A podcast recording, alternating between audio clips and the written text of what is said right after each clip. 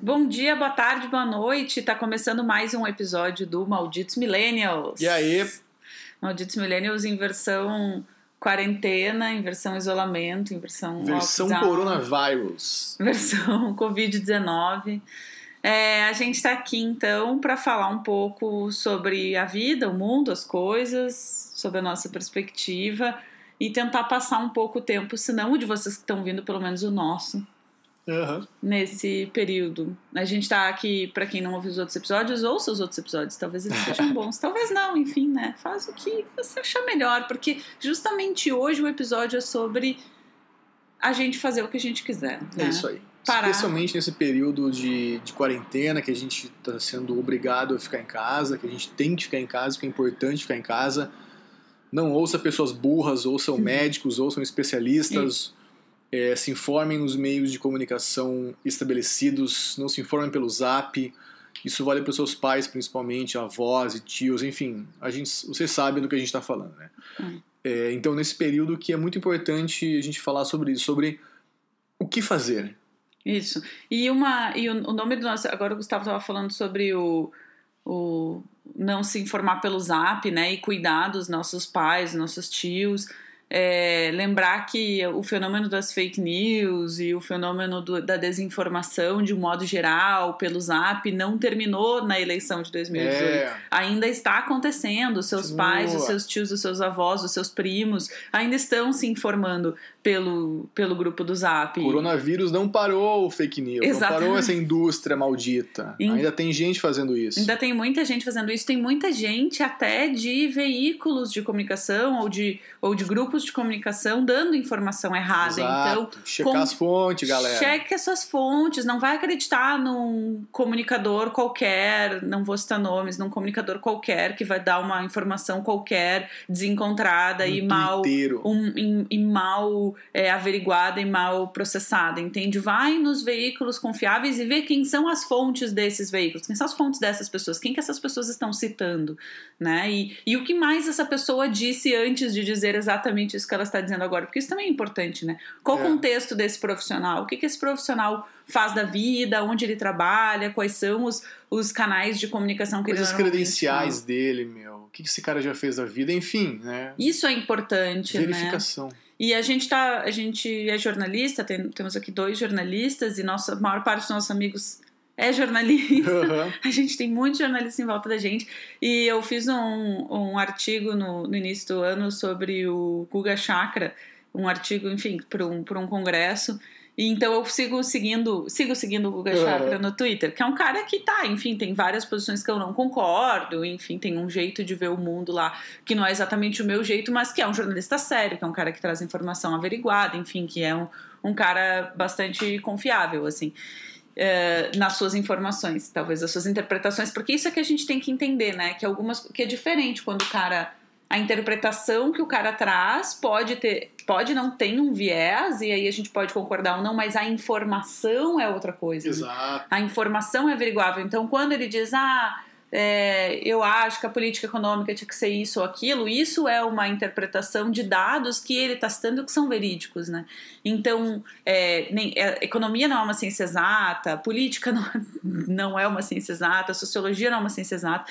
Então, a gente tem aí é, Matemática é uma ciência exata. matemática, mas economia não é matemática. Economia é uma ciência Exatamente. humana, é, uma, né, é, sobre, é sobre o comportamento das pessoas, é passível de interpretação. Tem várias, é, várias vertentes diferentes que falam de economia, mas biologia não é uma ciência.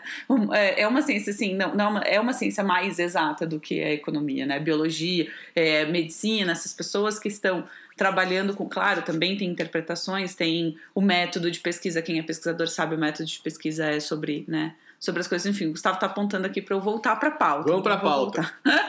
Capítulo, episódio 3, a gente vai falar sobre esse período de quarentena, sobre. É, que é uma coisa que a gente vem falando desde o começo, que muita gente ouve sem parar, muita gente buscando respostas, buscando o que fazer, como me movimentar nesse período, que não se pode, que não podemos nos movimentar fisicamente apenas dentro das nossas cabeças.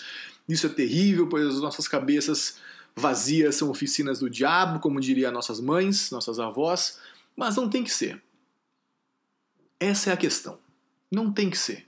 Você não é obrigado a fazer coisas. Não. Ah, tem que fazer um curso. Ah, vou pegar esse tempo, vou fazer curso de yoga, vou maratonar não sei o quê, vou aprender a tocar violão, aprender um terceiro idioma, eu vou fazer um curso de especialização em macramê. Será que tu precisa? Você quer fazer isso E ou você quão- precisa? E quão bem pro seu cérebro faz fazer isso, né? E, pra sua, Exato. e pro seu coração, pra sua mente. Porque tem pessoas que se beneficiam muito. A gente tem um amigo, É. por exemplo, o Ricardo, que estava contando ontem no nosso grupo de zap, porque grupos de zap também servem para vocês conversarem com seus amigos e contarem o que está acontecendo na vida, não só para discutir. E ele estava nos contando que ele fez a primeira aula de trompete dele pelo, Trompete. pelo, pelo Skype, eu acho, ou pelo Hangouts, enfim. E que foi muito legal, que ajudou ele na, né, a ocupar a cabeça dele. Cara, que legal isso, sabe? O cara encontrou um negócio que é completamente é, fora do, do, do- do- Inusitado, né? inusitado e fora do, do assim do, do cotidiano dele e, e resolveu aprender isso nesse momento. Ele já tinha tomado essa decisão antes, já tinha comprado um trompete. Assim, você não pode decidir, vou aprender trompete agora. Você não tem um trompete em casa. Que não Exatamente. vai ser muito é, fácil. Não seja isso. Mas o que eu quero dizer com isso é. Ele encontrou isso e isso faz bem para ele. Mas não Exato. necessariamente seja uma fórmula para todos nós. Então, assim, É. é legal que você divida. Tipo, você encontra uma coisa que é boa pra você. Tipo, ah, eu.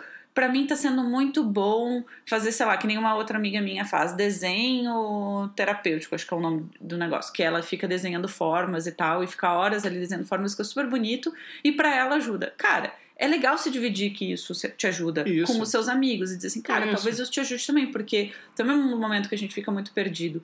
Mas também não fica se sentindo culpado se isso não for legal pra você. Exato. Se isso, Exato. não for, né? É, uma coisa que, que às vezes eu penso é que talvez seja o momento de você fazer mais daquilo que você já faz e gosta.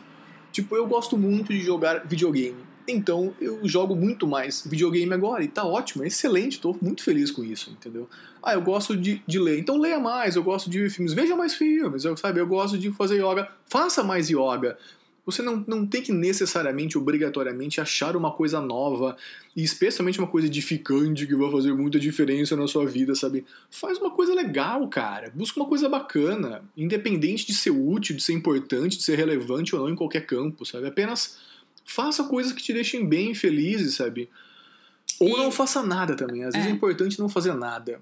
A gente saber aprender a não fazer o nada. tédio, né? cara. É, tipo, aprender olhar a não fazer- parede, Exatamente. sem música, sem estímulo, só olhar. Mergulhar dentro da sua cabeça. Pode ser que não seja uma boa ideia, você encontre coisas ruins ali, mas é a sua cabeça, você tem que lidar com isso, né? Inclusive, olhar pela janela, a gente tem um hábito aqui ah, nessa casa que a gente mora hoje, a gente tem muitas janelas. E as janelas dão para os telhados dos vizinhos, porque nós estamos no último andar. E os telhados dos vizinhos têm muitos gatos. Gatos gente- de rua, gatos rua, selvagens. stray cats. Stray Cats. E a gente gosta muito de observar os gatos. Então, às vezes, a gente fica. Olha ali o gato na janela. A gente passa um ali. tempão olhando, A gente- observando os gatos. Isso, faz fanfic sobre os gatos. dá nome, Dá cria nome. altos fanfics, é verdade. né? A gente fica falando É. sobre os gatos, tipo, ah, olha aquele ali, aquele ali é o líder do bando. Gangue dos gatos.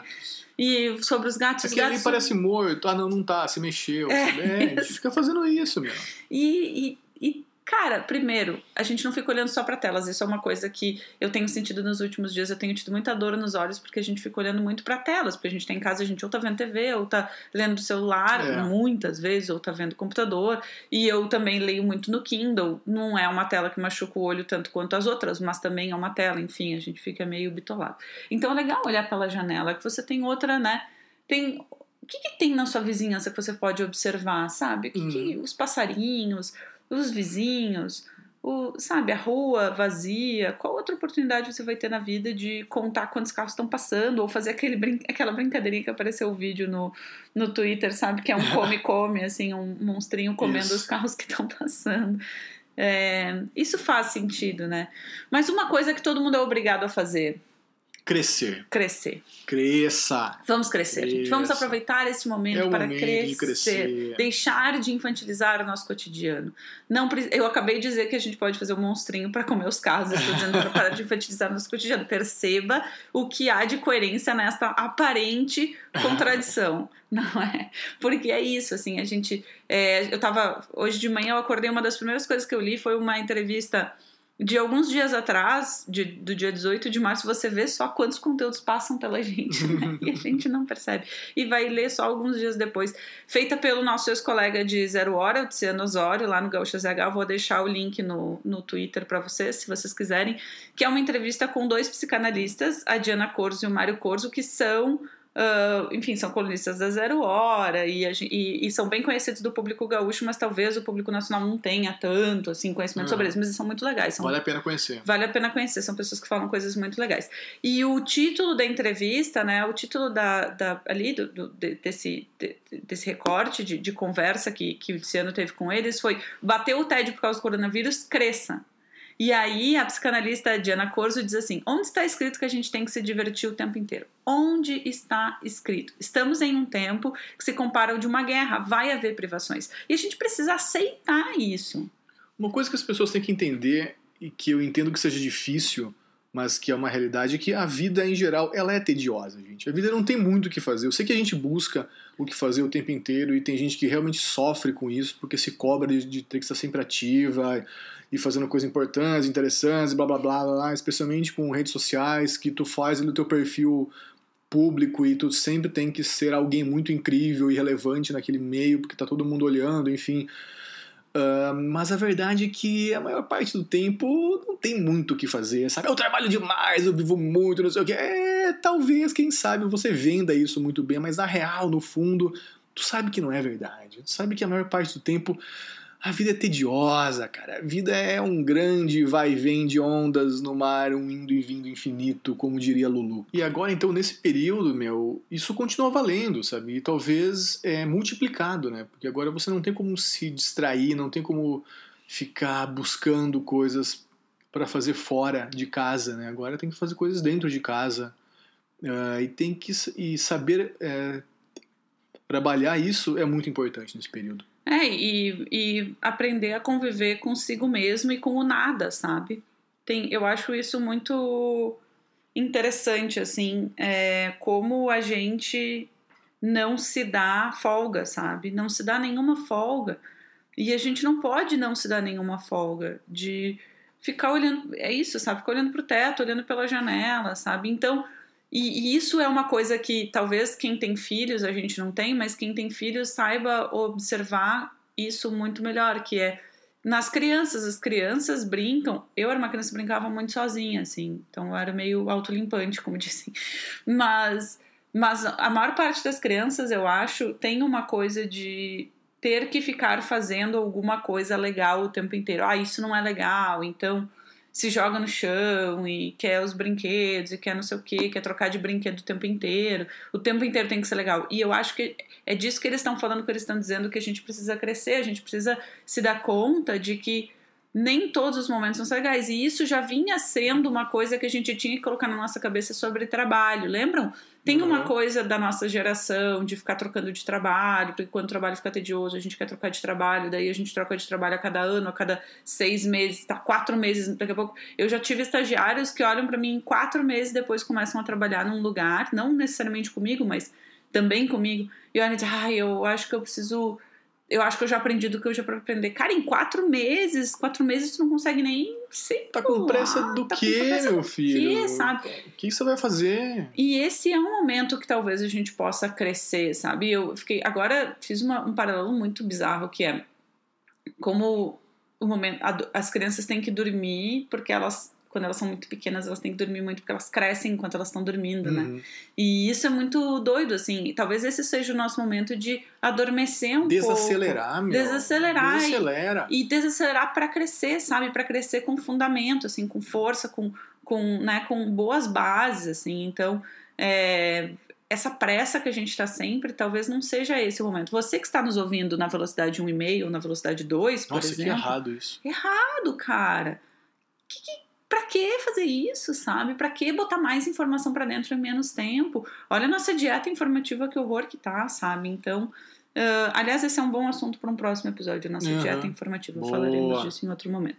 Mas, enfim, voltando à entrevista com a com a Diana Corso e o Mário Corso, eles estão eles estão eles falam muito sobre isso, assim, sobre como tá nesse momento, na hora de deixar de ser criança, é, né? Na hora de entender que esse que a diversão, eles dizem assim, a diversão como conhecíamos mudou, né? A diversão como a gente conhecia o tempo inteiro, estímulo e tal, não vai ser assim por um tempo agora. Então, como que a gente se readapta a esse momento, né?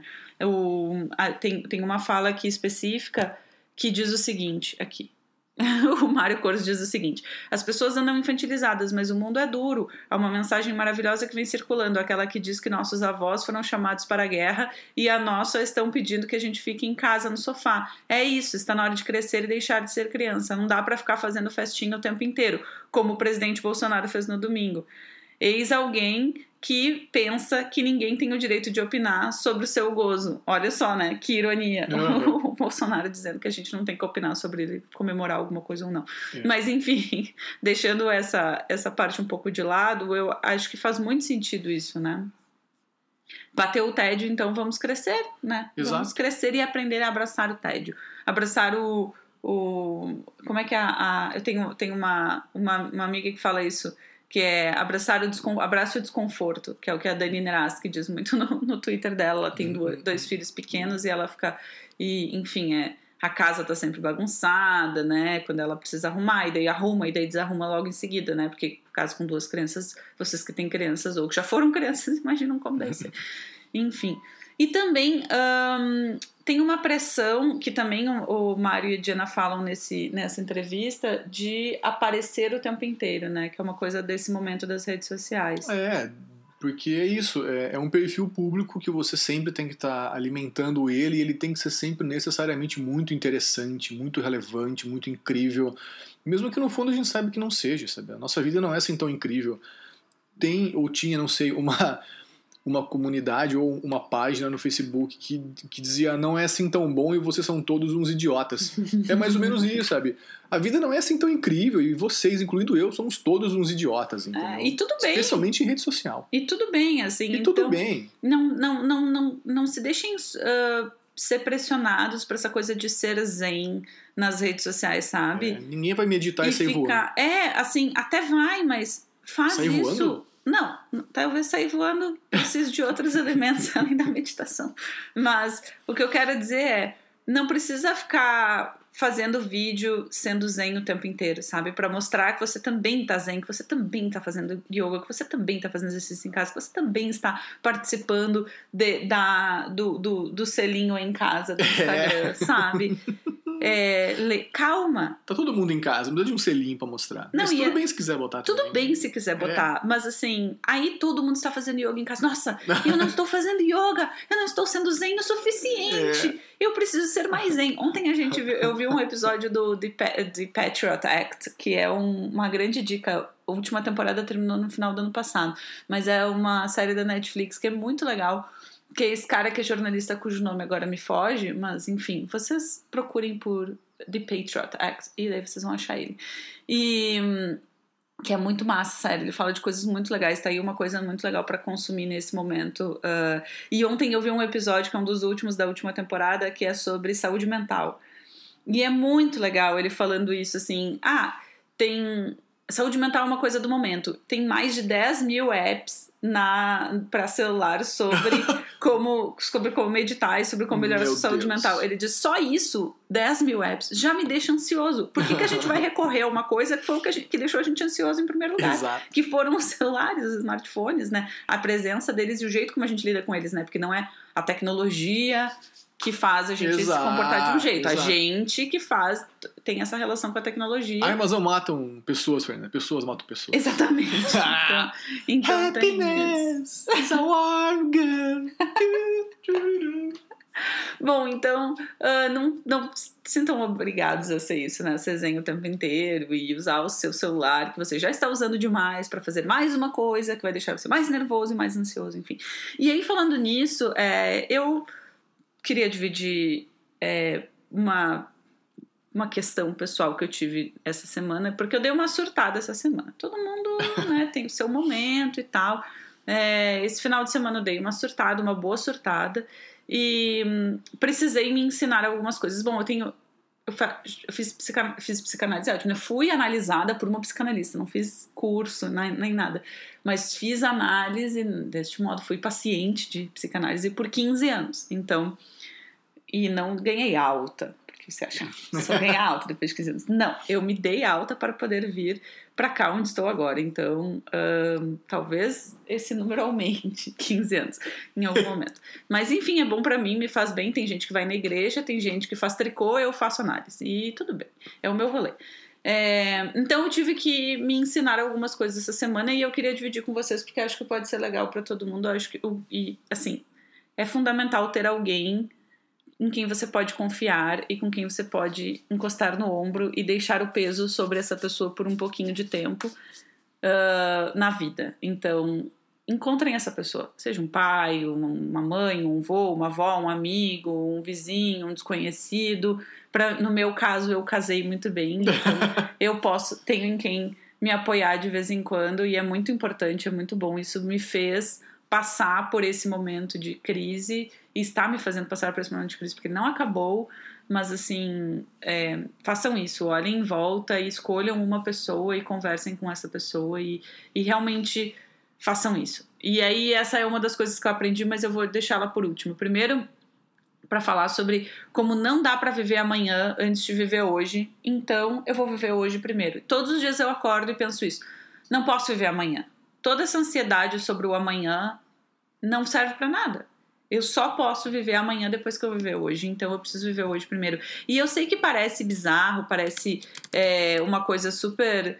É, enfim, autoajuda e tal, da minha parte eu dizer isso. Até vocês podem me, me acusar de estar tá copiando o AA, mas eu precisei uh, ensinar isso para mim mesma, porque o amanhã é muito incerto. E eu não consigo lidar com a incerteza, eu sou pessoa muito controladora, então lidar, aprender a lidar com essa incerteza do amanhã que eu não posso planejar. Amanhã, eu não sei se eu vou ter emprego amanhã, eu não sei se eu vou ter dinheiro para pagar as contas no fim do mês, porque eu não sei se a minha bolsa da Caps vai vir, apesar da, da Caps estar prometendo que vai me pagar as bolsas, eu não sei se ela vai chegar. E eu não posso viver pensando e se, se, se amanhã, será que vai ter voo para voltar para o Brasil quando eu quiser voltar para o Brasil? Será que quando eu voltar para o Brasil, para o Brasil, meu emprego ainda vai existir? Será que eu vou ter onde morar, por exemplo? Se eu começar a pensar nessas coisas, eu paraliso e não vivo hoje. E eu preciso viver hoje para poder viver o amanhã, sobre o qual eu estou tão ansiosa. Então, isso é uma coisa que tem me ajudado, assim, parar e pensar sobre isso. Tem, inclusive, um filme chamado Live Today, Die Tomorrow. Um filme japonês uh, dos anos 70 e que eu lembrei dele agora por causa da frase Live Today, Die Tomorrow. Exato, uma coisa de cada uma vez. Uma coisa de cada um dia de cada vez, entendeu? É. Bom, a segunda coisa que eu aprendi que eu acho muito legal é que eu é que eu tenho. Não, rolou um problema aqui, pessoal, mas já, já resolvemos. Eu tenho a quem pedir ajuda. Eu sei pedir ajuda e eu vou pedir ajuda. A minha amiga Bárbara Níquel, uma das grandes amigas da vida, é, me ensinou isso. E, e é um grande presente que ela me deu, que foi isso de gente, tá tudo bem pedir ajuda para os outros. E é isso que eu tava falando no início, sabe? Tem quem se encostar e dizer, cara, carrega esse peso um pouquinho para mim, porque agora não vai dar, sabe? E pedir um abraço e chorar no colo da pessoa e e pedir para comer brigadeiro e assistir bobagem na TV, sabe? Ou deitar sozinha na cama e pensar e chorar e tomar um banho e chorar no banho, sabe? Mas depois disso olhar para alguém e pedir ajuda, sabe? E isso a gente precisa levar para a vida, assim. Se a gente, se esse for um momento de aprender algumas coisas, essa é uma das coisas. Pedir ajuda e levar isso para você não precisa resolver tudo isso sozinho. E tem uma música do YouTube lá dos anos 2000 de um disco que nem é tão bom, mas também não é tão ruim, que é o How to Dismantle an Atomic Bomb. Ah, eu gosto. Que é um disco muito sobre o, o, a relação do Bono com o pai dele, porque é um momento de quando ele quando o pai dele morre, e ele não tem uma relação muito boa com o pai e tal, então é um é um disco muito introspectivo, apesar de ter várias músicas que são bem para fora, parecem bem alegres assim. Ele é um disco bem sobre é, isso, assim, sobre crescer, sobre ser adulto, sobre a morte do pai, que é uma coisa, né, para quem também fez análise, faz análise ou leu alguma coisa sobre psicanálise, sabe que é uma coisa, uma questão importante, especialmente para os homens e tal, né? É uma coisa do pai, do, da figura do pai e tal. E, e daí tem uma música que diz. Uh, Sometimes you can make it on your own. Sometimes you can't make it on your own. Ou seja, às vezes você não pode, não, não consegue fazer as coisas sozinho. Você precisa de é. ajuda e precisa aprender a pedir ajuda, e isso é uma lição muito e importante. E aceitar ajuda. E aceitar ajuda quando te oferecem. É. E a terceira lição é nada. E, e aí, essa é uma lição para quebrar o nosso grande ego de millennial. Nós uhum. millennials temos egos muito grandes. Uhum. Nós somos muito muito prepotentes. Muito prepotentes. Cara, muito prepotentes. E a gente acha que a gente pode. E ao mesmo tempo cheios de culpa. Isso, só. E é por isso, né? A é. culpa, a grande culpa vem junto com o grande ego, né? Que é eu acho que eu sozinho tenho responsabilidade sobre os outros e sobre o mundo. Eu vou resolver. Eu vou resolver e ah. eu, na minha ação sozinho, posso resolver, que é uma coisa que as redes sociais também nos, nos proporcionaram, né? Essa, essa ideia de que a gente pode tocar no mundo inteiro. A gente pode, mas não é bem nossa responsabilidade, não é bem assim, porque os jogos de poder continuam existindo, mesmo nas redes, de alguma maneira, então calma. E aí aprenda que nada que não tenha a sua ação direta é sua responsabilidade. Exato. A sua responsabilidade é viver com as coisas que você consegue viver e fazer as coisas que você acredita que tem que fazer. E dividir com os outros, sim, é minha responsabilidade dizer para as pessoas ficarem em casa. Sim, é legal incentivar as pessoas a ficar em casa, incentivar as pessoas a ler as notícias certas, incentivar as pessoas a se informarem nos lugares corretos, dizer o que é fake news e o que não é mas não é minha responsabilidade fazer as pessoas isso entrar na cabeça delas. A é. minha mãe me disse isso esse final de semana e foi muito importante para mim, que é, você não vai abrir a cabeça das pessoas, enfiar as coisas lá dentro. Uma parte do trabalho é das pessoas. Exato, elas têm que querer isso também. Elas têm que absorver Cada isso. um tem que ser responsável. Você não é responsável pelas outras pessoas. Exato. Então, nem pelo seu país, nem pela economia, por nada. Nem pelo. Não passa por você ti. Você é responsável pelas suas ações Exato. que você faz e que mexem no todo. Mas você não é responsável pelo todo. E essa diferença entre eu não vou me alienar e não fazer nada pelo mundo, que tá. Não, né, eu não vou deixar, virar as costas para o mundo, mas ao mesmo tempo eu não vou botar o mundo inteiro nas minhas costas.